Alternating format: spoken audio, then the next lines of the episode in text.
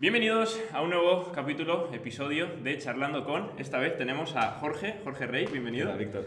Encantado de tenerte por aquí, tío. Vamos a, a pasar un, un ratillo. Y bueno, para quien no te conozca y que nos esté viendo o escuchando en este momento, ¿quién es Jorge Rey? Bueno, pues Jorge Rey, a mí me gusta definirme como un apasionado de todo lo relativo al cuerpo humano, a la salud, a la función y a todo lo que puede hacer que optimicemos nuestro día a día, nuestro rendimiento. Qué bueno. Si miramos del lado académico, desde, desde el punto de vista de la información, pues yo he estudiado ciencias de la actividad física y el deporte y he estudiado fisioterapia, los hice a la vez en un doble grado. Qué bueno. Y luego a partir de ahí pues he hecho un montón de formaciones. De esto, de esto vamos a hablar, de esto vamos a hablar ahora. Qué bueno, vale, pues la gente ya te ubica, te sitúa, eh, pareces un tío que sabe de lo que va a hablar, por lo menos, porque al final tienes los títulos que, que respaldan y esto es una pregunta que, que- que te quería lanzar y no voy a esperar más para hacértela. Tienes un doble grado, tienes dos carreras de la actividad física, de la fisioterapia, actualmente eres entrenador, eres fisio, pero yo sé que te has formado fuera y tienes muchos conocimientos que has aprendido lejos de esas carreras. Entonces, ¿cómo ves la formación, la formación reglada, la universidad, y cómo ves el conocimiento que se puede adquirir fuera de esa formación reglada? Bueno, lo primero aclarar que aunque tú digas muchos conocimientos, no es nada comparable con todo lo que nos queda para aprender, ¿vale? Pero mm, sí que es verdad y, y, joder, me, me encanta que hagas esta pregunta porque es algo que mm, a día de hoy yo creo que hace, hace mucha falta abordar y es que mm, realmente mm, la formación a nivel, a, a nivel general, ¿eh? te lo digo en todo el mundo, pero sobre todo en España, yo veo que está muy floja Ya. muy floja. Luego también hay, hay ciertos personajes o personas que les gusta criticar la carrera, como que la carrera no vale para nada, y bueno, tampoco es así. O sea, al final la universidad te da una base, te da una base de conocimiento, por supuestísimo que está muy desactualizada y, se orienta poco a lo práctico, es algo que sé de primera mano que hay varias universidades que están intentando cambiar, pero que a día de hoy pues todavía no han conseguido encontrar el punto y al final pues todo lo oficial va por una vía más lenta que a lo mejor si sacamos una formación privada en la cual pues no tengo ningún tipo de burocracia ni ningún tipo de control así Sí. por así decirlo oficial que, que- que puede ralentizar las cosas ¿no? Eh, entonces yo creo que la universidad es necesaria te, te da una base de conocimientos te ayuda a pensar te enseñan a seleccionar información que es fundamental y, y sobre todo te ayudan a desarrollar esto que se nos olvida, porque no es lo mismo hacerte un examen de un curso online, que lo haces con los apuntes delante, a tener un examen de en la carrera de, bio- de bioquímica, de biomecánica, de fisiología. Esos exámenes realmente te, te hacen espabilar, Total. total. ¿vale? Entonces sí que es verdad que los contenidos están súper eh, desactualizados y, y- y el problema que yo le veo es que la gente se hace una carrera y ve terminar el grado como el fin. Digo, no, cuando terminas el grado, acabas de empezar. Es el principio. A- Ahora empiezas. O sea, no es que la carrera no valga para nada, la carrera vale mucho. Podría ser mejor, por supuesto, pero la carrera es el principio. Qué bueno. Es el principio de una vida profesional. O sea, si alguien piensa que con 22, 24 años lo sabe todo, cuando te queda toda una vida por delante, bueno. o sea, es- es- eso, eso- eso no puede ser. Pero yo creo que pasa en todas las carreras, además. O sea, Sí, en, en la, en, la, en la que has hecho tú igual se ve más claro, ¿no? Porque al final tú ahora mismo estás eh, poniendo en práctica cosas que no 100% vienen aprendidas de esa carrera. Entonces, eh, tú puedes decir, bueno, yo es que ahora lo que hago, pues la universidad era la base, pero yo he seguido formándome y hago esto porque me he formado fuera. Porque luego entraremos a hablar un poco de- del trabajo que estás llevando a cabo y, y- y veremos que esto es, es gracias a lo que te has formado eh, fuera de esa carrera. Sí. Las bases están ahí, pero también a lo que me he formado en la carrera. Porque a lo mejor si yo no tengo la base Claro. de la universidad como para luego poder aceptar y entender esos conocimientos, pues no me van a llegar. Yo de hecho, te, te- te cuento mi anécdota personal. Yo cuando terminé la carrera de fisioterapia salí súper desencantado y no trabajé de fisioterapeuta. No trabajé durante muchísimo tiempo. ¿Por qué? Porque dije, hacer así con las manos, o sea, ¿qué quieres que te diga? Pero, o sea, es que no, no, no- ni, ni vas a cambiar a nivel estructural una fascia, ni un ligamento, ni un tendón. Luego realmente dices, vale, sí, esto está tenso, pero ¿por qué está tenso? Sí, es verdad que tú desarrollas unas habilidades palpatorias muy buenas en la carrera de fisio, por ejemplo, que también lo podrías desarrollar en una de quiropráctica o en una de osteopatía o similares.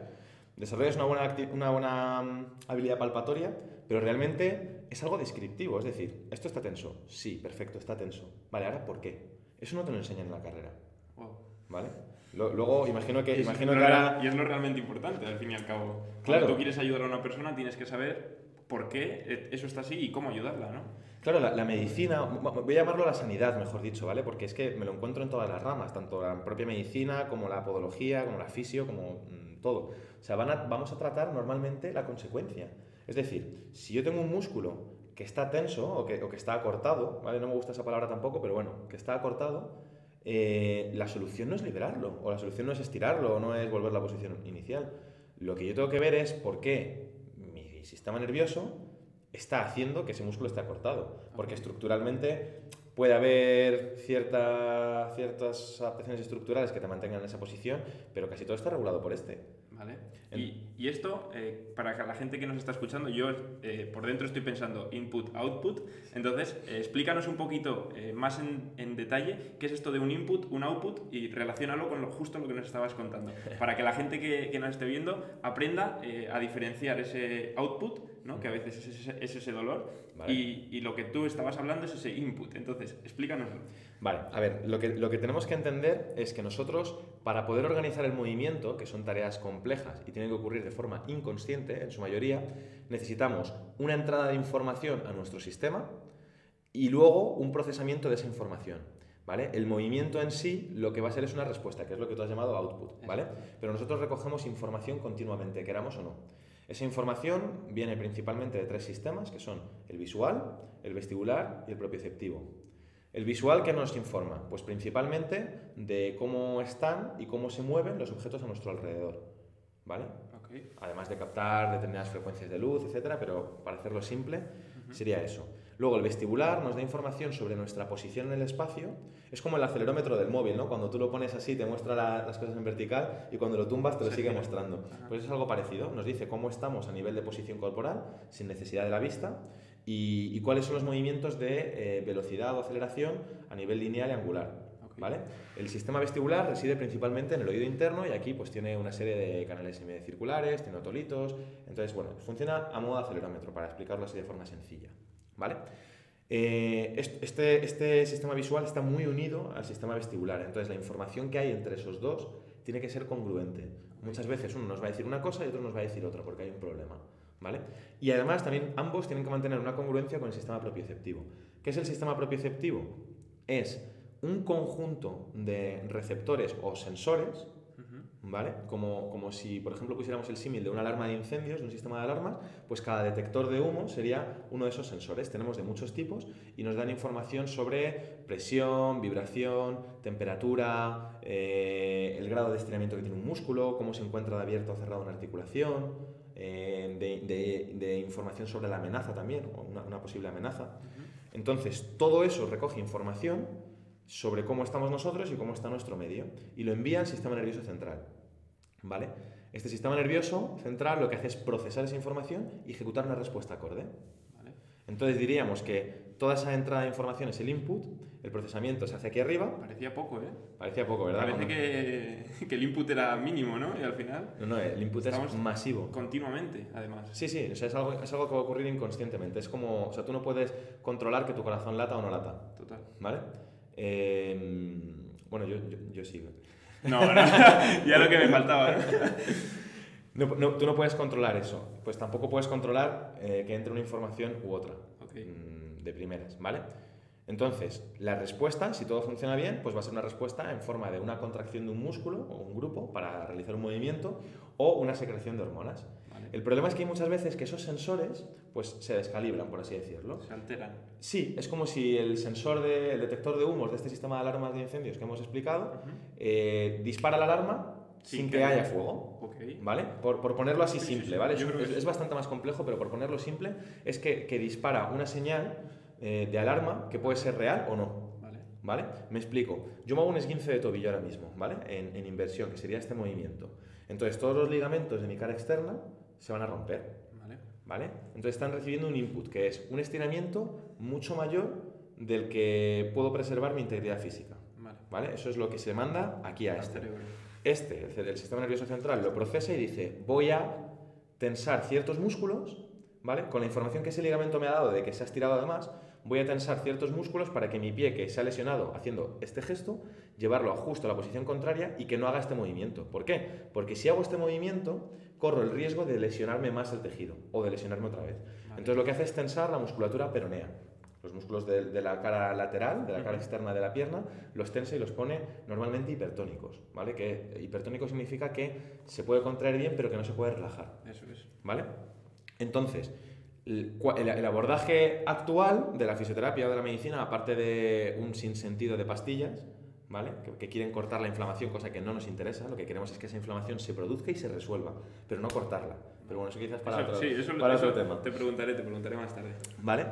Pero luego vas al fisio y te empiezan a masajear los peroneos o a pinchar, o y digo, no, Mientras el ligamento esté roto, necesitamos que ese peroneo esté tenso, porque me tiene que proteger el pie de ir a un rango de movimiento que me puede lesionar. Sería más lesivo todavía. Claro, sería más lesivo, entonces hay que dejarlo ahí. Es una compensación o una disfunción necesaria. La función normal del peroneo no es estar activo siempre, ¿vale? Pero es necesario que mientras haya un daño en el tejido, lo esté. O al menos es lo que interpreta nuestro sistema nervioso. Es como su defensa, ¿no? Es un mecanismo de defensa. Entonces, es un output, pero es una consecuencia. Entonces, el sistema nervioso decide proteger eso porque hay un daño o una amenaza.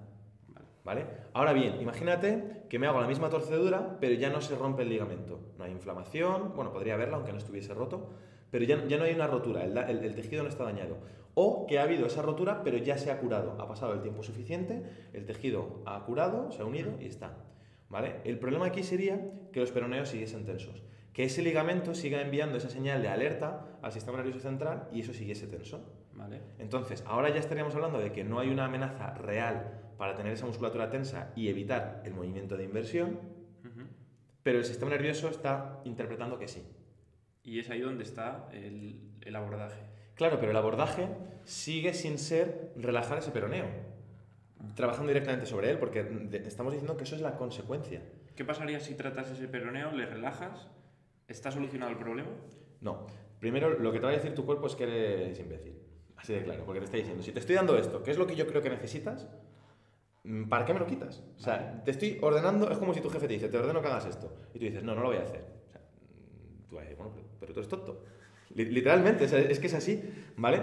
Entonces, si al final te empeñas, te empeñas, te empeñas, te empeñas y te pones tan pesado y haces técnicas que, eso, que al final mm, te relajan eso sí o sí, tu cuerpo lo que va a hacer es generar otra disfunción en otra parte para que no muevas eso. Para compensar otra vez, ¿no? Entonces, a lo mejor el peroneo se te relaja, pero a lo mejor te pone rígida otra parte del cuerpo, o, incluso, a lo mejor, como tú le has quitado esa capa de protección muscular que te había dado, a lo mejor lo que hace es que en vez de tensarte otro músculo porque ve que eres un cazurro y que eso no funciona contigo, te da dolor. Entonces, al darte dolor, ya no utilizas ese gesto. Pero el dolor sigue siendo una respuesta.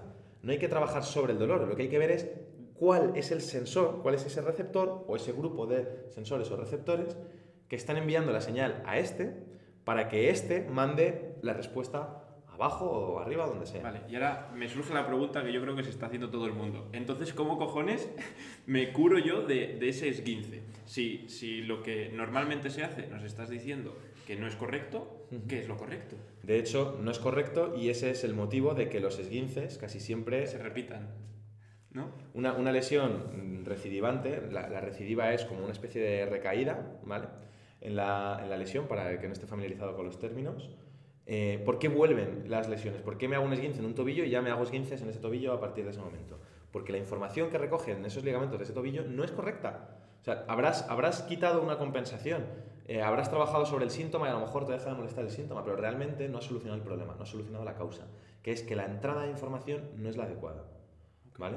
O sea, una vez que te haces un esguince, por ejemplo, eh, hay una interferencia que si no se trata o no se, mm, se corrige, es más posible, de hecho, es lo que nos está diciendo, que se vuelva a generar otra vez ese, ese movimiento mal hecho o, o, esa facilidad para que se vuelva a reproducir la lesión.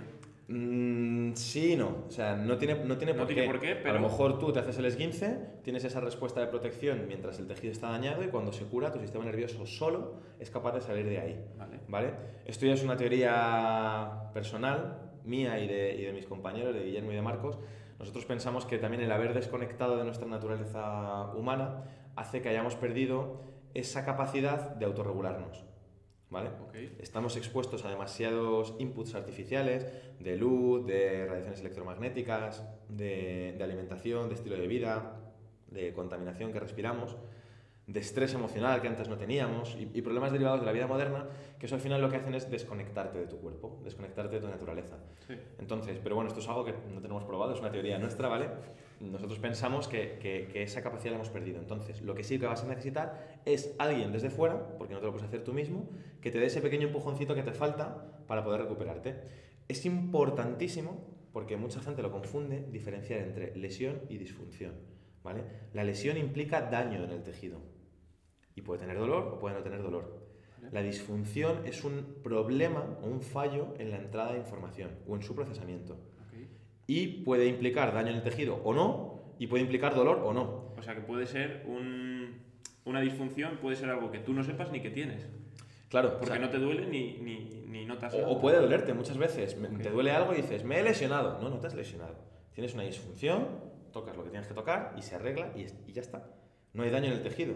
Hay veces que tiene la disfunción y como no le hacemos caso, seguimos entrenando, seguimos con nuestro día a día y al final, esa disfunción al final lo que hace es cambiarte la posición de las articulaciones, aunque sea mínimamente, o cambiarte la secuencia del movimiento, o lo que sea. Entonces, si tú sigues entrenando con una biomecánica que no es correcta, al final eso puede hacer que produzca el daño en el tejido. Entonces, ¿hay que abordar el daño en el tejido? Sí. Pero muchas veces vas a necesitar tratar la neurología, vas a necesitar tratar esa disfunción antes porque si tú no limpias esa disfunción o esa huella neurológica, como nos gusta llamarlo a nosotros, no vas a poder recuperarte eficazmente de tu lesión. De manera correcta. Y aquí, tío, quiero que le expliques a la gente que nos está viendo, porque nosotros llevamos tres sesiones, me estás tratando eh, de mi lesión de rodilla, me rompí la rodilla hace tres años y yo tenía muchas disfunciones en esta rodilla, ¿verdad? Mm. Y, tú eres el, el, que me ha tratado, entonces quiero que le expliques a la gente ¿Por qué durante estos tres años yo he tenido dolor, eh, no era eficiente con mi rodilla al 100% y ahora, tras tres sesiones, puedo asegurar, y, no es porque le tenga aquí delante ni porque me vaya a dar alguna sesión gratis. Le he amenazado de muerte si, decía algo malo. Entonces, ¿por qué, ¿por qué, tío, después de tres sesiones contigo, que al final son pues tres horas, ahora mismo tengo más eficiencia con mi rodilla, puedo hacer las cosas que antes me generaban dolor sin dolor y por qué me encuentro mil veces mejor y me noto como más conectado con, con, una parte de mi cuerpo que antes no estaba conectado. De hecho, de hecho, has ganado perímetro en la pierna, has ganado, has ganado masa muscular después del primer tratamiento. Esto, cuéntale a la gente, porque yo, yo es lo que hablaba contigo el otro día, me has conectado los cables. Justo. Entonces, explícaselo a la gente porque yo esto se lo he contado a algún amigo, digo, tío, estoy yendo a un fisio, que esto es la polla, no sé qué cojones hace. Entonces, cuéntaselo un poquito y, y explícales el porqué de, de mi mejoría o de mi situación actual. A ver, en el momento en el que tú tuviste la lesión, nosotros no sabemos si, eso, si esa lesión era debida a que tenías ya disfunciones en la rodilla o que ha sido la propia lesión la que te las ha generado. Vale. Eso es algo que, que ahora mismo no sabemos. Entonces, eh, realmente nos da igual porque lo que es el tejido ya ha curado, ya ha reparado lo que tenía que reparar y bueno, es verdad que el proceso de neuroplasticidad y neurogénesis es bastante alargado en el tiempo. Más de lo que se piensa. Sí.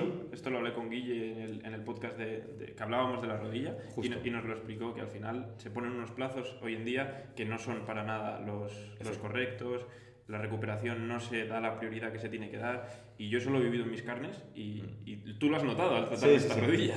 Sí, yo, yo, lo, yo, lo, que vi en tu caso es que tenías mucha, muchas alertas alrededor de la rodilla. Bueno, alrededor de la rodilla y en otros sitios que te disparaban lo de la rodilla. es... ¿Vale? Luego contamos lo del azúcar. Vale, vale, vale. Igual va, explota el cerebro. Entonces, eh, al final, eso, lo, esas disfunciones, porque lesión como tal ya no tienes. Has tenido una lesión, vale. Has tenido ahí tus cosas, pero por así decirlo, lo que es la estructura, lo que es el hardware, eso ya está curado, está arreglado, ¿vale? Em, pero el software ha quedado muy dañado. ¿Por qué? Porque has estado, primero, has tenido un trauma muy importante en la rodilla, has tenido cirugía, que eso también es, es, un trauma importante, has tenido un proceso de rehabilitación, has tenido que generar otra vez neuroplasticidad, que es que a lo mejor si un ligamento no puede recoger la información, tienes que entrenar a otro esto es inconsciente, para que haga ese trabajo, ¿vale? Em, entonces has generado muchas disfunciones para tú ir, ir, pudiendo salir de ese proceso e ir cumpliendo con, los, con las demandas de movimiento que tú tenías. ¿vale? Eso es normal y de hecho en deportistas pasa mucho. Los deportistas solemos compensar mucho más que gente que no es tan deportista. Por los requerimientos. Por los requerimientos del deporte, porque, porque al final tu sistema humano lo que busca es la supervivencia. Entonces tú para sobrevivir necesitas moverte. Eh, nosotros no entendemos de estar ahora en un contexto artificial, nosotros entendemos de estar en la selva y tener depredadores que nos quieren comer. Entonces mm, el cuerpo siempre va a buscar la manera de que tú hagas un movimiento. ¿Vale? Siempre. Entonces si, si no puede usar un receptor, ¿vale? No sé si se entiende el concepto de usar un receptor, pero si no se puede usar ese receptor porque hay una disfunción, va a, buscar otro. va a buscar otro, entonces va a generar compensaciones. Tú tenías muchas compensaciones en la rodilla. Al final han sido tres años, es lógico. Claro, ¿cuál es el problema? Que cuando tú tienes disfunciones en esa zona, eso lo que produce es inhibición muscular. Cada vez que uno de esos receptores se estimula, te inhibe los músculos. Vale. ¿Vale? Entonces, eh, esa inhibición muscular lo que hace es dejarte débil y eso puede hacer luego que, vuelva, que vuelvan a, a generarse daños estructurales por entrenar con una biomecánica que es incorrecta. En tu caso, como tenías tantas y alrededor de la rodilla, lo que estaba generando es que los músculos de la pierna y del muslo no te funcionasen. No se activaban. No se activaban. Eh, literalmente es como si el cable estuviese cortado. ¿Vale? Entonces, a mí me hace mucha gracia cuando alguien te dice, no, ejerce de activación. Digo, bueno, activación, pero tendrás que ver si, si, el cable está unido o no está unido. Por mucho que hagas, puede ser que no sirva de nada. Sí, es una analogía, ¿vale? Lo del cable unido no, no, es, no es literalmente un cable que esté conectado, ¿vale? Pero es básicamente decirle a este que pueda mandar una señal para que se active. O sea, no es una cosa física, es, es una analogía para que se entienda, ¿vale? Pero si tú cortas un cable, es que no hay manera humana, no hay manera humana de que tú puedas activar ese músculo. Podrás conseguir la función que hace ese músculo, por ejemplo, una extensión de rodilla, a lo mejor la consigues en un vasto interno. A lo mejor la haces compensando y modificando la rotación del fémur para a lo mejor utilizar el vasto externo, o para utilizar el vasto intermedio, o para utilizar otro músculo. Eso, se puede ver porque yo, tras dos años entrenando, o dos años y medio entrenando, mi pierna seguía con una masa muscular reducida después de la operación.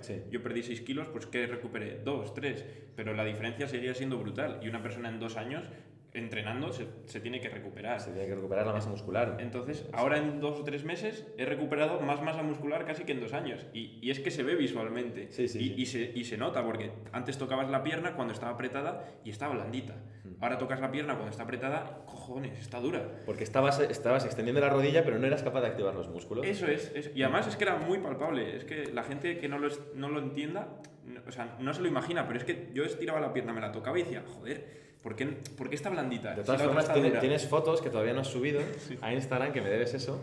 Lo tengo, lo tengo. Un antes y después, que se, en el que se ve la diferencia de tamaño entre las piernas. Aquí la cuestión está en que normalmente cuando, cuando alguien ve que hay una debilidad muscular o una inhibición, se trata de ir a activar el músculo, pero realmente estamos volviendo a tratar la consecuencia. No, ¿por qué está inhibido el músculo? Casi nunca tiene que ver con el músculo. Vamos, tú te has tratado conmigo. De las veces que te has tratado, ¿cuántas veces te he tratado a nivel muscular? Mm, si es que no es ni el 1% de lo que veo.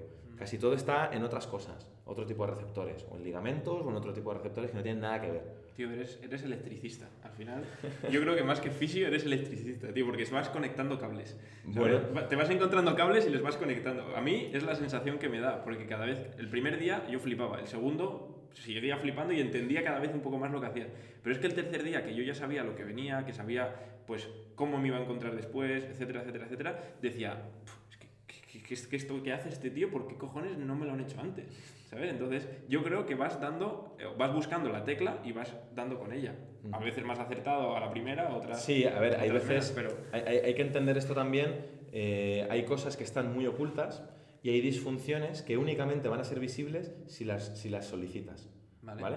Em, esto sé que es difícil de entender, quizás nos estamos pasando ya a un plano un poco más técnico, pero hay disfunciones que tú no las vas a manifestar jamás, a no ser que específicamente la estimules. Vale. ¿Vale? Eh, te puedo poner un ejemplo, no sé, a lo mejor si, si te doy un golpe en la pierna, ¿vale? A lo mejor hay un receptor que está alterado que responde a ese tipo de estímulo, ¿vale? Pues a lo mejor si nunca te das ese golpe en la pierna, esa disfunción no aparece. Pero en el momento en que lo tienes, te va, te va a desencadenar la disfunción y todas las que están asociadas a ella. ¿Vale?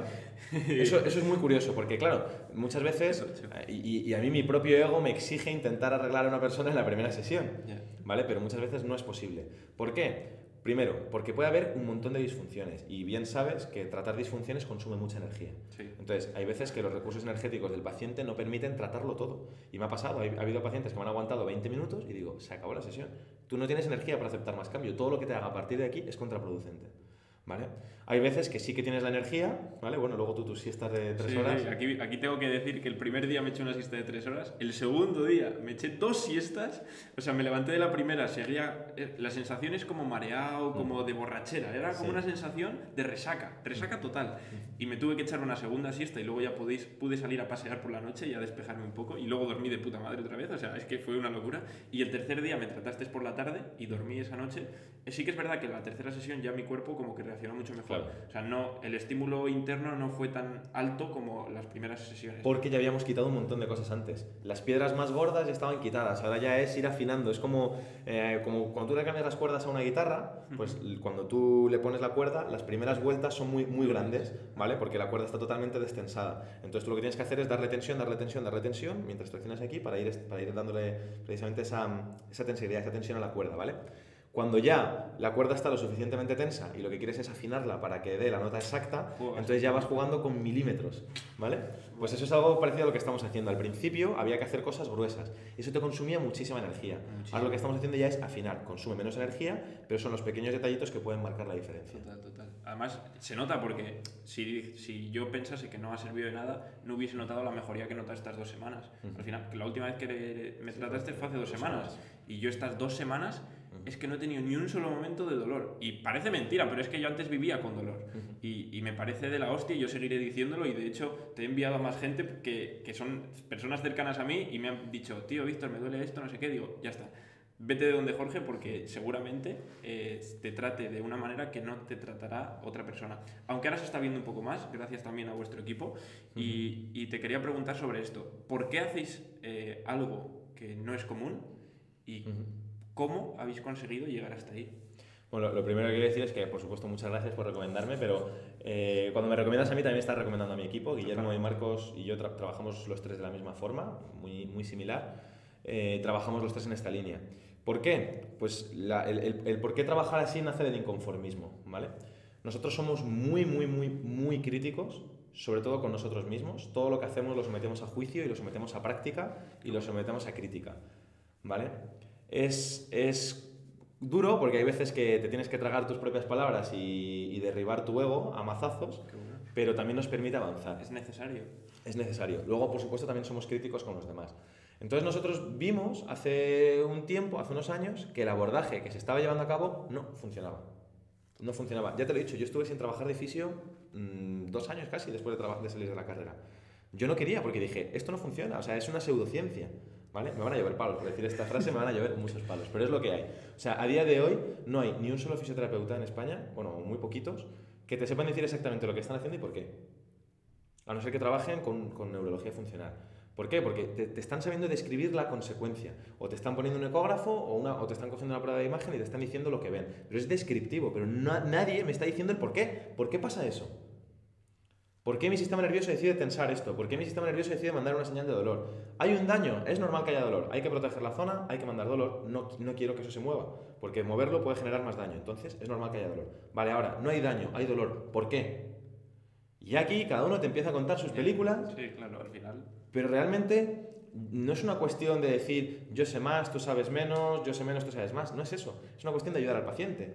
Porque al final, si, si lo que hacemos es una castaña, los pacientes acaban, acaban dejando de creer en la fisioterapia. Y eso es malo para todo el sector, eso es malo para nosotros. Y a mí ahora mismo me entristece mucho ver cómo el sector de la fisioterapia está yendo en declive y bajo mi punto de vista está yendo en una dirección que es totalmente errónea, ¿vale? que es sobre la invasiva. Eh, o, o- o la, o la rama que se lleva ahora de que todo es ejercicio. Y no, todo no es ejercicio. Mm, O sea, si, si no conectas el cable antes, el ejercicio no funciona. Y esto, bueno, Y tú, yo lo he comprobado. tú, tú, sa- tú lo has experimentado en tus propias carnes y sabes lo que es. Cualquier persona que tenga dudas es que se puede demostrar de una forma inmediata. Por mucho ejercicio que hagas, o conectas los cables o no funciona. Entonces, claro, de ese inconformismo de no creer, mm, o mejor dicho, no haber visto los resultados que nosotros buscábamos en el enfoque tradicional, pues nos surgió la curiosidad de, de seguir ampliando información.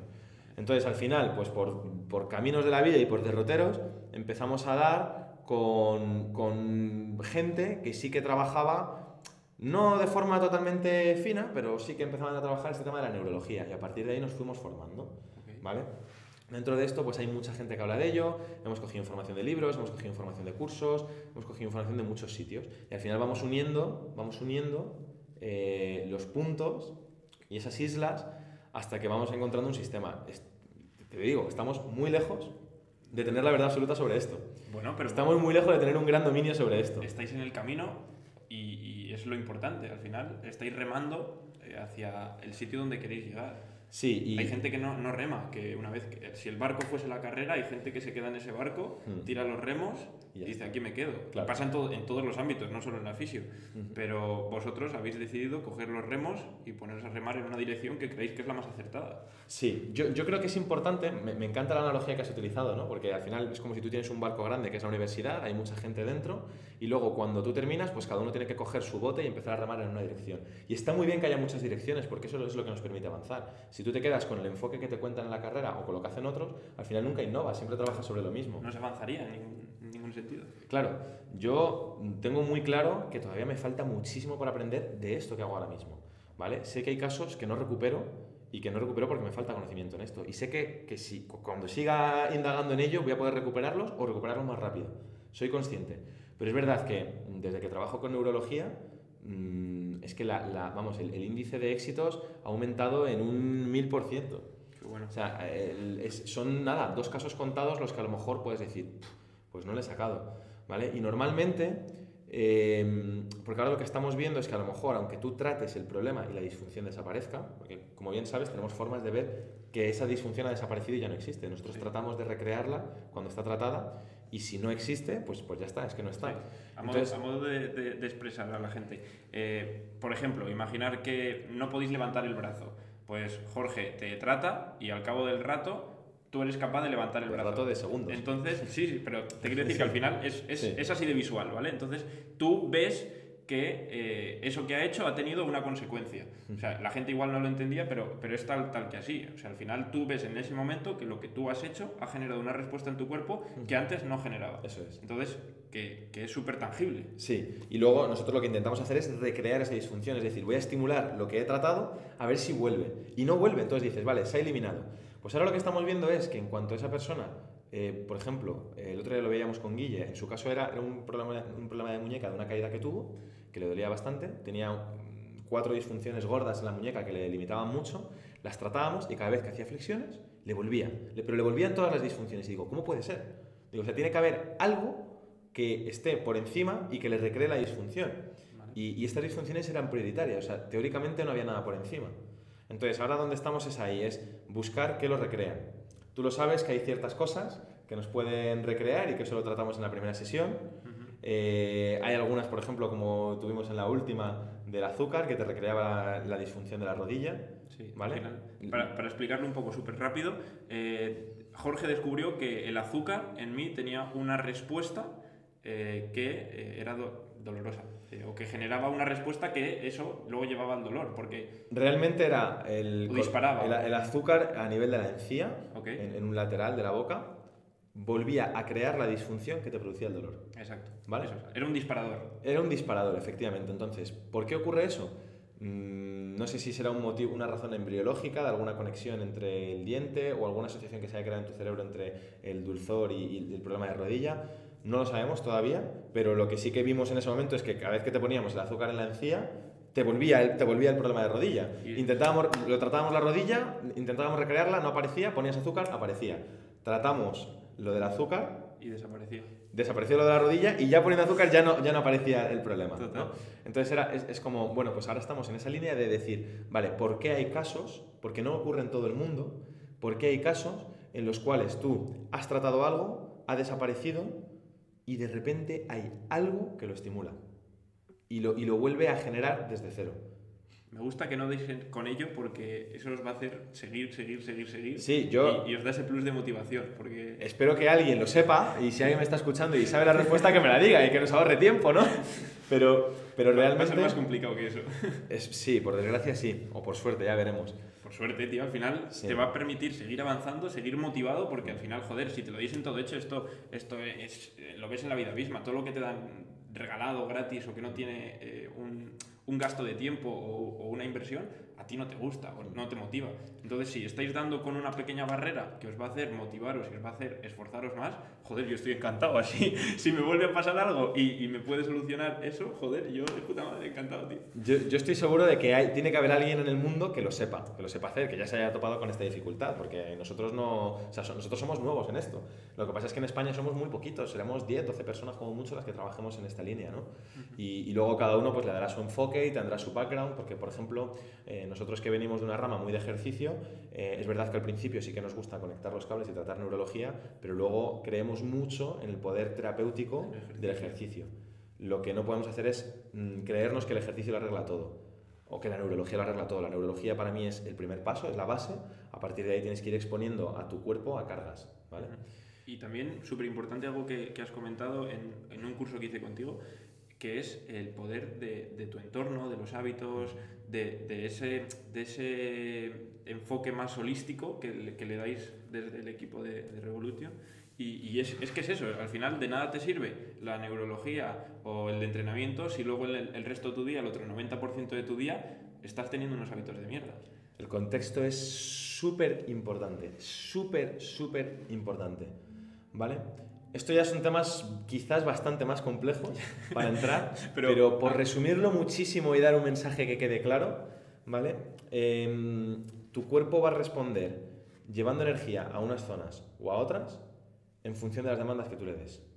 Si tú tienes mucho estrés físico o mucho estrés emocional, tu cuerpo va a derivar energía a solucionar eso o a equilibrar eso. Si tú tienes muchas disfunciones, tu cuerpo va a enviar energía a compensar esas disfunciones. Si tú tienes patologías Es lógico. o tienes una infección de un virus, ahora que está tan de moda esto, ¿vale? Tu cuerpo va a enviar energía al sistema inmune para luchar contra ese virus. Esa energía que tú mandas a algo es energía que no está disponible para otro algo, ¿vale? Entonces, los hábitos son muy importantes porque todos los hábitos de tu día a día que te lleven a elevar tu energía o a aumentar el tanque, pues son, son muy importantes. Por ejemplo, el ejercicio interválico de alta intensidad, el HIIT, hace que aumentes tu densidad de mitocondrias y tu, y tu número de mitocondrias. Además, las hace más eficientes y más grandes, o sea, te pone más fábricas y te las pone más grandes, Más tochas. ¿vale? Y más productivas. Entonces, eso hace que tus depósitos de energía sean mayores, ¿vale?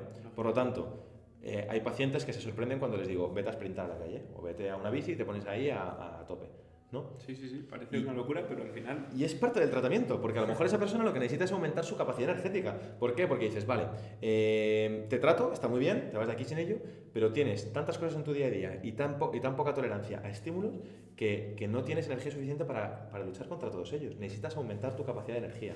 Luego, alimentarse de una forma adecuada, pues hombre, eh, si tú estás comiendo siempre alimentos ultraprocesados y bajos en nutrientes, consumes energía para la digestión de esos nutrientes y no tienes nutrientes para obtener luego energía de y que no funcione bien. Entonces al final te está drenando esa energía.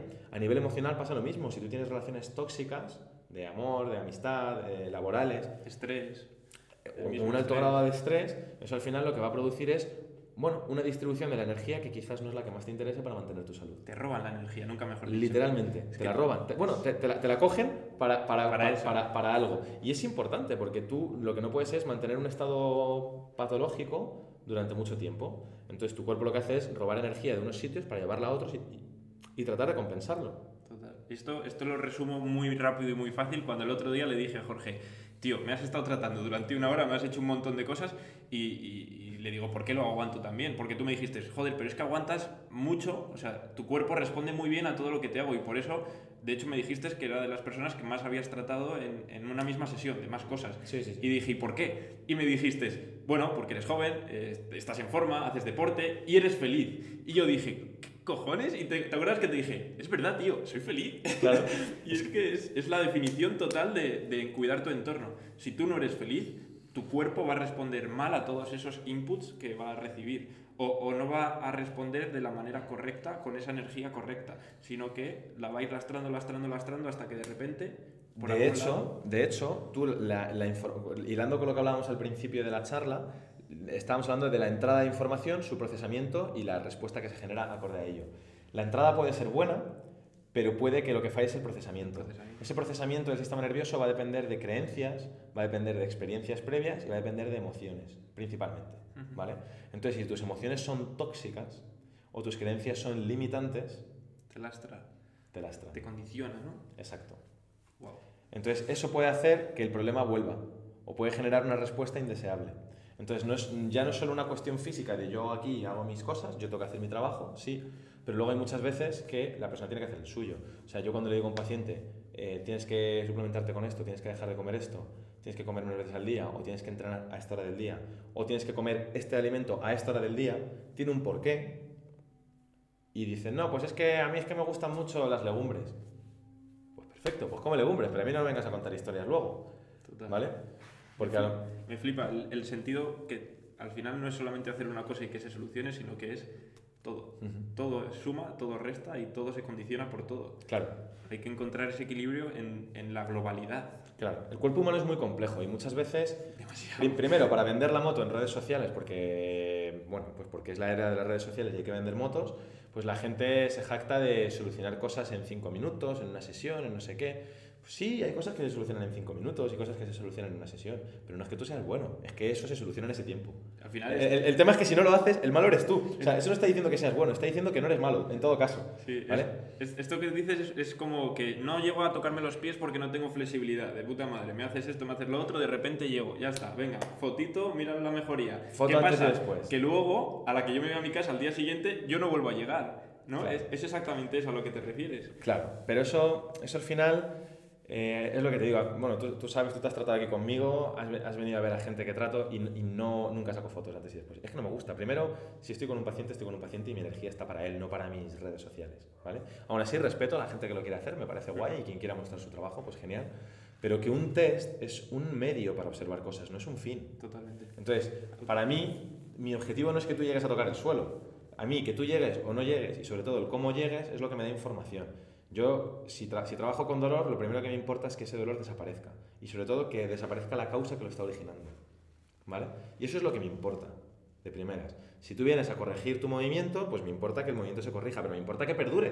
Por eso voy a, a por Sí. la causa. O sea, hacerte ganar movilidad, ganas en segundos. Si es que si te frotas así un poco el pecho, literalmente durante 10 segundos, eh, a lo largo del esternón, casi seguro que todo el mundo gana movilidad en el hombro o en la cadera. ¿Dura? No. O sí, depende, si es lo que hay que hacer, ¿vale? Pero, pero en la mayoría de las personas va a durar, no. ¿Vas a ganar movilidad? Sí, sí, es muy fácil. Tú levanta, muevo menos, te frotas así un poquito el pecho o la tripa y, y vas a moverte más. Sí, seguro. Es más, te frotas aquí el hombro y seguramente también te muevas más. Por, por lo que ello conlleva. Son unos segundos. Lo que pasa es que, claro, si yo quiero hacer una foto antes y después, es cojonudo, ¿vale? Hay veces, o sea, las disfunciones son como ruedas de volumen, ¿vale? No, no es una cuestión de un interruptor de on-off. Entonces, cua- digo cuando está presente, ¿vale? Obviamente, cuando la disfunción la has eliminado, ya no está, no existe, eh, fuera. Pero cuando la disfunción está presente, puede que tenga la rueda de volumen al mínimo, entonces no hay una inhibición muscular, todo funciona más o menos bien, no hay dolor o la sintomatología es muy leve y puedes hacer tu día a día con ello. ¿Cuál es el problema? Que si empiezas a estimular esa disfunción, se sube la rueda al máximo. ¿vale? Entonces, entre el mínimo y el máximo, pues hay un montón de, de, De camino, ¿no? de pasos, hay un montón de, sí, de escalones. Entonces, el escalón máximo es que absolutamente todo tu cuerpo se inhibe. Tienes una inhibición global. ¿Vale? Eso es, eso es lo máximo. ¿Vale? Y, y- y ocurre, y hay gente que viene así, Seguro. no pasa nada, se, va- se, se- se sube o se baja de escalón literalmente en un segundo. Literalmente, ¿eh? No, no, bueno, tú lo sabes. Sí, sí. Literalmente. O sea, si, si sé cuál es el interruptor, en un segundo literalmente se baja mm, o se sube la disfunción, no, no lleva más. Pero eh, eso no estás quitando nada. Entonces, muchas veces lo que hacen los enfoques tradicionales es bajar el volumen a la disfunción. No Y casi siempre de coña. O sea, por casualidad. Porque hago muchas cosas y da la casualidad de que una de ellas me baja el volumen al mínimo. Wow. Y funciona, eh, escucha, funciona, es un tratamiento cojonudo si no te mueves de la camilla. En cuanto te mueves. En cuanto te bajas y empiezas a andar, vuelve. Por eso muchas veces cuando vas a una sesión normal te quitan el dolor y te vas bien, pero luego al cabo de los días dices, Hay gente que es al cabo, en cuanto sale por la puerta, hay gente que es al día siguiente, hay gente que es al cabo de los días. Depende de cómo esté todo, de cómo esté tu entorno. esto nos ha cómo- pasado a todos. Sí, claro, a mí el primero. Por eso, por eso, Vale. al final. Y, tío, hemos hablado antes de- del curso donde que has mencionado eh, la alta intensidad, has mencionado los beneficios de esa alta intensidad, pero te quiero preguntar un poco más. Vamos a pivotar un poco hacia el lado del entrenamiento. Al final tú también eres, eres CAFID, tienes bastante formación sobre entrenamiento y de hecho vamos a empezar ahora en enero eh, a trabajar juntos. Es decir, voy a poner mis eh, mi, bueno, tus, eh, voy a ponerme en tus manos, mejor dicho, por segunda vez, no solo de, de la fisio, y es, es por, el, por el motivo que, que ya comentaré. Y has hablado de la alta intensidad. Coméntanos. Digamos que se está qué- preparando un objetivo muy gordo. ¿Por qué es tan importante esa alta intensidad? Porque al final, joder, yo voy a hablar de ello, yo ya he hablado de ello y creo en, en- en los beneficios de esa alta intensidad, pero quiero que, que nos des tu punto de vista. ¿Por qué es tan importante el trabajo de alta intensidad y por qué es tan beneficioso? Vale, a ver, nosotros lo que tenemos que... mm, O sea, el, el enfoque que tenemos nosotros en Revolution es eh, pivotar de un modelo de periodización tradicional del entrenamiento en el cual tú buscas trabajar, en- en- para quien no esté familiarizado, en fisiología del ejercicio, te determinan una serie de zonas, ¿vale? En función del autor que leas vas a tener tres zonas, cuatro, cinco, siete, diez, ¿vale? Pero básicamente te están diciendo si estás trabajando por debajo del primer umbral respiratorio o primer umbral de lactato, porque bueno, no coinciden en el mismo punto, pero están muy cerquita. Si estás entre el primero y el segundo, si estás en el segundo, si estás por, por encima del segundo, si estás a tu velocidad aeróbica máxima, o sea, te, te establecen una serie de zonas de entrenamiento.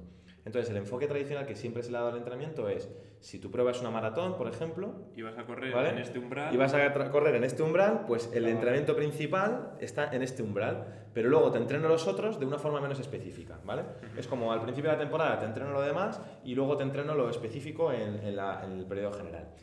Eso es como se ha llevado tradicionalmente. Nosotros el enfoque que le damos está mucho más basado en las adaptaciones fisiológicas, ¿vale? Es decir, ¿qué necesito yo para correr mi maratón? Vale. ¿Vale? Entonces, desde ese punto de vista, yo necesito tener muchas mitocondrias. ¿Por qué? Porque es una prueba de un deportista de élite está en las dos horas, más o menos.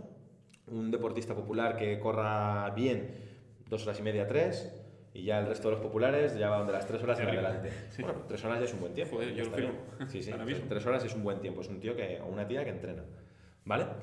Entonces, es una prueba que es 100% aeróbica prácticamente, ¿vale? Vas a estar ahí, si entrenas mucho esa eficiencia vas a ser capaz de estar a una intensidad un poquito más alta y sostenerla en el tiempo, pero es una prueba aeróbica, entonces necesitas muchas mitocondrias, ¿vale? Las mitocondrias son el orgánulo que está en la célula que se encarga de la respiración, de la respiración de esa célula, ¿vale? De obtener energía a través del, del oxígeno y de, la- y de los sustratos energéticos, ¿vale? Eso lo hace la mitocondria. Entonces nosotros necesitamos, son como fábricas, fábricas de energía, Sí, los que comentabas antes. Sí, necesitamos que haya fábricas que sean grandes, que sean muy productivas y que haya muchas fábricas. ¿Por qué? Porque necesito mantener una producción de energía muy larga en el tiempo Prolongada. y además dependiente del oxígeno. Vale. ¿Vale?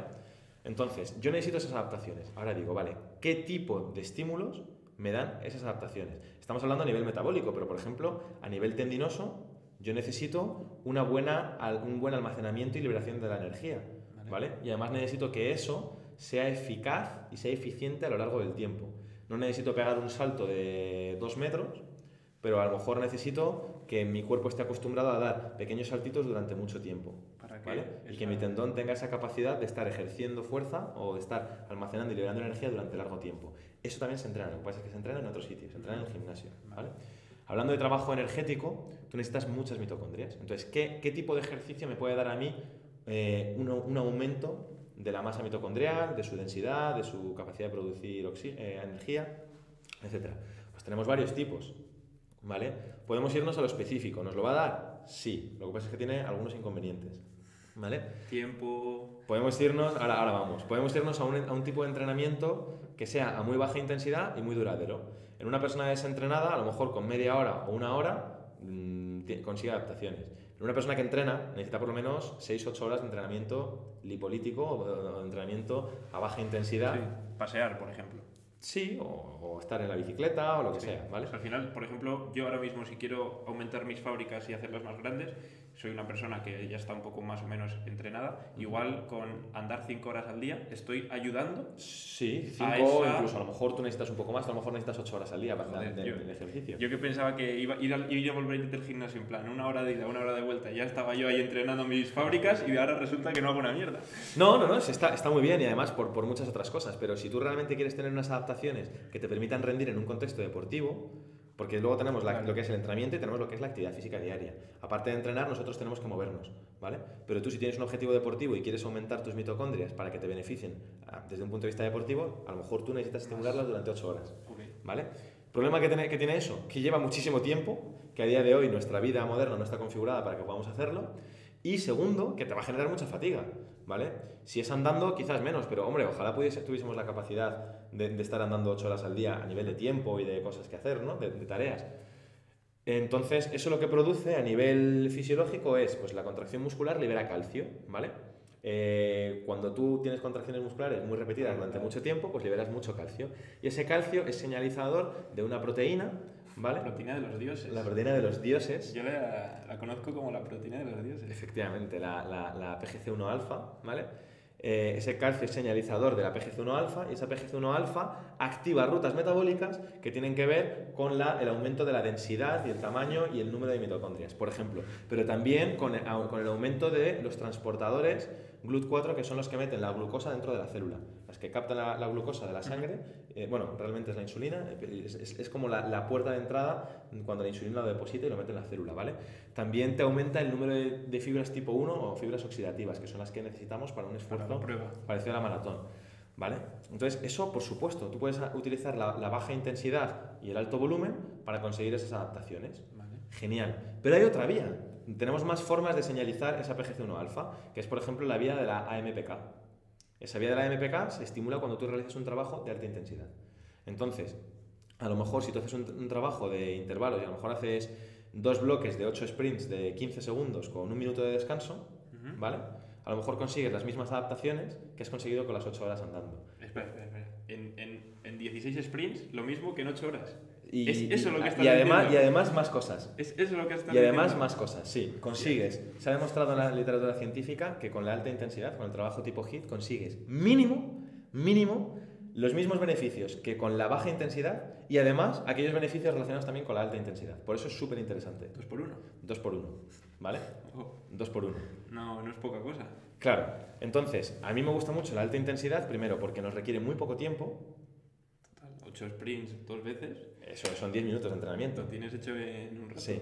Tiene un impacto masivo sobre nuestro metabolismo y, tiene, y conseguimos adaptaciones desde el punto de vista aeróbico y desde el punto de vista anaeróbico. Por lo tanto, estamos trabajando en un espectro más amplio con ese HIT. Sí. ¿Vale? Eso no quiere decir que yo no pueda hacer algún tipo de trabajo más extensivo. Se puede hacer. Ni que todo el mundo tenga que hacer HIT. Ni, ni que todo el mundo Esto tenga también, que hacer HIT. Porque... tam- También hay que encuadrarlo en un ámbito, una persona, en, en un tipo de HIT. Al final hay muchas formas de hacer este HIT, Claro. más seguras, con más impacto. Al final, eh, tampoco lo. que- que no se nos entienda, que no todo el mundo tiene que salir a la calle a correr 8 sprints. Exacto. Luego hay, hay un dato muy curioso y es que hay personas que si hacen un entrenamiento de sprints van a tardar más tiempo en recuperarse que si a lo mejor hacen un entrenamiento de 4 horas a, a baja intensidad. ¿Vale? Eso, si tienes herramientas para medir la fatiga, que hay varias, no sé si Guille te habló de los cuestionarios de bienestar, No. Son muy interesantes y, y, bueno, pues hablaremos con Guillermo para que, para que publique algo en su Instagram, Y lo compartimos. en arroba guiller-escribano, porque es, es un auténtico friki y entendido de, de todo el tema este de los cuestionarios de bienestar. Yo, por ejemplo, trabajo mucho con variabilidad de la frecuencia cardíaca, ¿vale? Y luego en el equipo, pues lo que hacemos es juntar ambas herramientas. Entonces, con la variabilidad de la frecuencia cardíaca, yo veo cómo está a nivel simpático o parasimpático esa persona. El, el, sistema nervioso simpático es el del estrés, es el que yo necesito tener activo cuando voy a entrenar, pero es el que necesito tener dormido cuando estoy en un estado de reposo, ¿vale? Si yo me acabo de levantar y tengo una alta activación simpática, significa que estoy en un estado de estrés. Es decir, no me he recuperado de la sesión de entrenamiento. Vale. Necesito tener una alta activación parasimpática, que es la de regeneración. Si yo tengo una alta activación parasimpática recién levantado, significa que he tenido un sueño reparador y que me he recuperado del esfuerzo del día anterior. Okay. Entonces, eso es muy fácil de monitorizar porque lo mides en 10 minutos con un pulsómetro y una aplicación en el móvil y con eso tú puedes ver si respondes mejor a estímulos de alta intensidad y poquito volumen, como es mi caso, o si respondes mejor a estímulos de alto volumen y muy baja intensidad, como es el caso de otras personas a las que conozco. ¿Vale? Perfecto. Entonces, con eso puedes orientar ya el entrenamiento. Obviamente vas a hacer las dos cosas. Es interesante en una persona que responde bien a la alta intensidad también meter algo de baja intensidad. Y en la otra persona también tendrás que meter algo de... O sea, hay que combinar. Pero la mayor parte del trabajo, esa regla del 80-20, la vas a distribuir hacia un lado o hacia otro en función de cómo responda a nivel orgánico esa persona. Tío, me parece brutal y creo que es, es lo mismo que haces con la fisioterapia, la, el enfoque que tienes con el entrenamiento. Es decir, en la fisioterapia vas a buscar ese input, vas a buscar qué necesitas tocar para mejorar y aquí vas a entrenar lo que necesitas para mejorar el otro. Es decir, gracias a la alta intensidad generas adaptaciones y mejoras tu prueba de larga distancia. Claro. O sea, al final es lo mismo, es ir siempre a ese origen, ¿no? Ir siempre a esa mejora interna. Es como otro enfoque totalmente distinto al común. Sí. A ver, yo es que al final me considero un niño tonto. Entonces, al final lo, lo, que hago es preguntar a gente que es más lista que yo, que es mm, cosas que se han demostrado ya científicamente, el conocimiento sobre el ser humano, o preguntar al propio cuerpo del paciente. Qué bueno. Entonces, yo quiero saber cómo está tu hombro. Pues te cojo y te hago un test muscular. ¡Pum! Ah, fuerza, no me... Ah, está fuerte. Vale, perfecto. Luego veríamos si está hipertónico y si no está hipertónico. Pero yo le pregunto a tu cuerpo y a mí me da igual lo que te pase.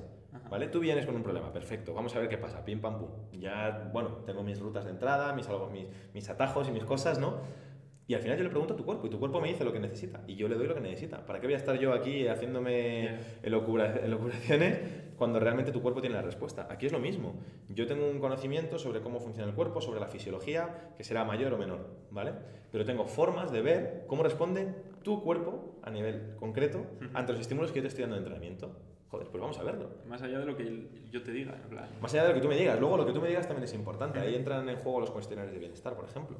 Qué bueno, tío. Pero si, si yo te mando un entrenamiento, te pongo el, la HRV, la, la, variable de la frecuencia cardíaca, y al día siguiente estás tostado, y al, día, y al siguiente estás tostado, y al siguiente estás tostado, digo, joder, le ha llevado cuatro días a recuperarse de un entreno, pueden significar dos cosas. Que responda muy mal a la, a la alta intensidad o que yo me he pasado. A lo mejor responde bien a la alta intensidad, pero yo me he pasado prescribiendo una dosis. Entonces lo que digo, vale, si ha tardado cuatro días en recuperarse de esto, ahora le voy a mandar un trabajo de alta intensidad, pero va a ser menos. Menos volumen o más descanso, vamos a ir adaptando eso. Sí, al final yo también lo hago con... Claro, y vamos viendo, vamos viendo cómo funciona. ¿Funciona bien? Perfecto. ¿Que vemos que hay que hacer algún cambio? Genial. ¿Vemos que no te adaptas a la alta intensidad? Probamos otros enfoques. ¿Vale? Me, parece, me parece brutal, creo que es algo que, que, se hace desde hace tiempo, al final este tipo de entrenamiento no es nada moderno, no es, hay, hay atletas eh, antiguos que, que, lo hacían y, y, les resultaba, pero no se le da la importancia ahora mismo tan alta como al otro tipo de entrenamiento y me parece que la herramienta está ahí, es muy fácil de usarla Sí. y solamente hay que cogerla y usarla, entonces me Sí, parece sí. brutal. De hecho, bueno, yo tengo un software en el ordenador y hago unos, unos análisis un poquito más detallados, pero es que tú realmente, cualquier persona a nivel usuario, se pone una banda de pulsómetro que tenga Bluetooth, que se pueda sincronizar con el móvil, te cuestan 40 euros, te bajas la aplicación, que hasta donde yo sé, hasta donde recuerdo es gratuita, y te da el valor que necesitas. Hay que saber interpretarlo, ¿vale? Pero es que te da el valor en el móvil, te lo da en la pantalla. Entonces, entonces dices, mm, vale, yo luego es verdad que lo exporto al ordenador, selecciono ciertos intervalos, amplifico, limpio algunas frecuencias que no me interesan, etc. Pero realmente a nivel práctico, para llevar un seguimiento en el día a día, míralo, si es que lo tienes en el móvil, te lo está dando. Totalmente. Entonces, porque luego añadir una cosa importante y es que esto ya me he dado cuenta más con el tiempo. Eh, si hilas bien y eres capaz de programar adecuadamente un entrenamiento tipo HIT, es muy difícil que la persona no responda a ello. E incluso esas personas que normalmente no responden a la alta intensidad o responden mejor a estímulos más extensivos, si lo programas bien y metes la dosis adecuada en cuanto a número de series, número de repeticiones, descansos, eh, densidad, frecuencia semanal y todo eso, se suelen adaptar bastante bien y, y, obtienen beneficios muy importantes de la alta intensidad. Porque al final hay que tener en cuenta que, claro, hacer trabajo a baja intensidad está muy bien, o intensidades medias, pero requieren unos volúmenes de entrenamiento más altos y sobre todo en deportistas de, a partir de cierto nivel estás exponiendo a tus articulaciones y a tu sistema a, un estrés que quizás te pueda originar algún tipo de lesión. Entonces, el, el, el, el, reducir el volumen de entrenamiento sin sacrificar esas adaptaciones es una estrategia muy interesante porque te permite hacer lo mismo en menos tiempo y con menos riesgo de lesión. Había dicho antes 2 por 1 pero era un 3 por 1 Sí. Y, y, si seguimos hablando será un Podemos 4 por sacar 1 un 4 por 1 es, es, la hostia, tío. Y, y, vale, para terminar, pregunta final. Toda la gente que haya llegado hasta aquí, toda la gente que te haya oído hablar de todas estas cosas y quiera saber más, ¿cómo cojones aprende más sobre lo que hemos tratado, tanto de fisio o a nivel ya eh, poblacional? ¿Cómo investiga más sobre esto? ¿Cómo investiga más sobre hábitos que le van a beneficiar? ¿Cómo le afecta el tomar el sol o el no? El, el tratarse de esta manera o de la otra, el entrenar hit o no. Tío, danos un poquito eh, dónde podemos encontrar cosas que nos beneficie a todo el mundo. Bueno, pues lo, lo primero que recomendaría es seguirnos al perfil de Revolution. Fácil, lo tenéis aquí. Es arroba reevolution, son dos es, ¿vale? Una E, otra E. Reevolution guion bajo athletics, ¿vale? Eh, ahí, bueno, ahora hemos estado un tiempo un poco más paradetes, pero vamos a retomar la actividad, vamos a empezar a compartir mucha información. Luego está el Instagram de, de mis compañeros, eh, arroba guiller-escribano y arroba juzgadopro. Justdato Pro. Lo tenéis abajo, o sea, Sí. seguro, o en el cajón de, de comentarios. Perfecto. Y luego el mío que es arroba entrenador fisio. Ahí vamos a estar publicando y luego pues hay muchas cuentas que son súper interesantes, como, como Como- por ejemplo la tuya, Como esta. que publican información muy útil sobre temas de alimentación, sobre hábitos de vida, sobre ejercicio. Eso ya, si alguien tiene dudas en concreto me dice, oye, mira, pues quiero aprender más sobre esto, ¿qué cuentas me recomiendas? Pues que me manden un privado y yo les digo, pues sigue a estas, ¿no?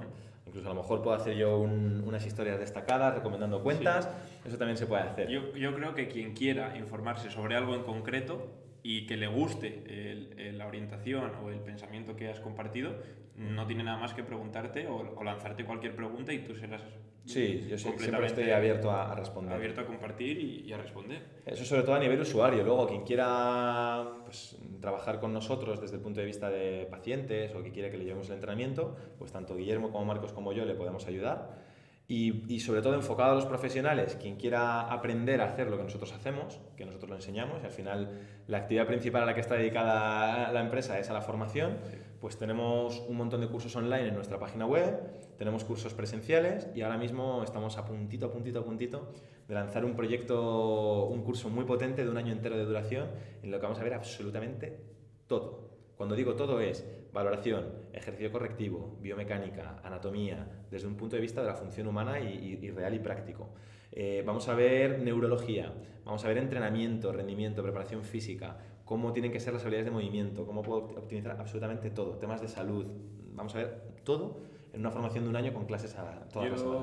Yo, yo estoy ansioso. O sea, ya, te- ya lo hemos hablado, yo quiero que empiece ya porque voy a estar dentro y, y me parece la hostia, tío. Así que nada, te quiero agradecer por estar aquí, por gracias compartir, por compartir, madre mía, una hora de conocimiento.